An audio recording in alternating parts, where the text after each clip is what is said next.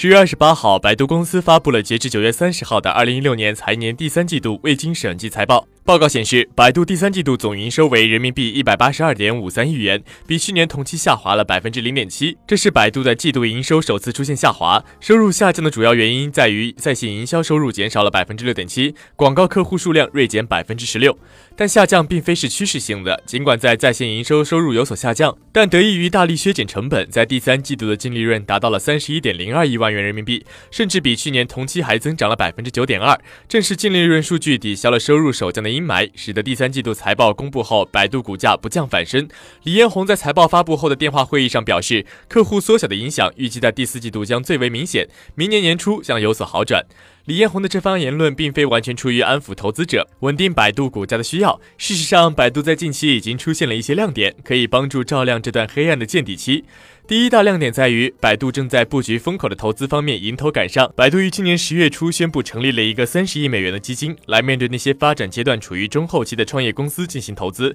在探索新的发展机遇的同时，这些投资也将从投资收益的方向为百度带来回报。众所周知，在近几年来层出不穷的风口行业中，百度似乎过于专注固有行业，在投资布局上已经开始与 BAT 的其他两家阿里巴巴与腾讯拉开差距。二零一五年下半年，腾讯对外投资数量达到四十六家，阿里紧随其后达到了二十四家，而百度仅为五家。在二零一六年上半年，尽管 BAT 的扩张都有所收缩，但腾讯和阿里基本都保持在二十家左右，而百度仅为三家。虽然投资数量不能反映投资金额，但却能在一定程度上体现投资领域是否。多样，百度在风口迭出的一年时间段内仅投资八家企业，的确偏少。目前设立基金参与投资，可能给百度的业绩带来提升。第二个亮点在于，百度的人工智能和无人驾驶技术正在取得阶段性的成就。根据《华尔街日报》的报道，百度管理人士在谈到未来的增长引擎时强，强调了人工智能辅助产品的前景。人工智能不仅仅服务了百度的浏览和搜索业务，而且还开始与百度旗下的其他业务有了很好的对接。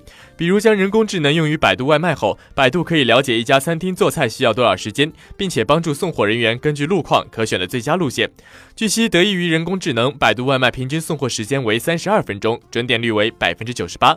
在自动驾驶方面，百度也有所突破。本月十号，百度与福田汽车集团签署战略合作协议，无人驾驶超级卡车和车联网是首次合作两大核心内容。百度高精度地图的 Level 三自动驾驶技术是这次合作的基础之一。华尔街日报披露，百度正在中国和美国加州测试四十辆汽车，有望在二零一八年年底进行小规模生产，并计划在二零二一年实现量产。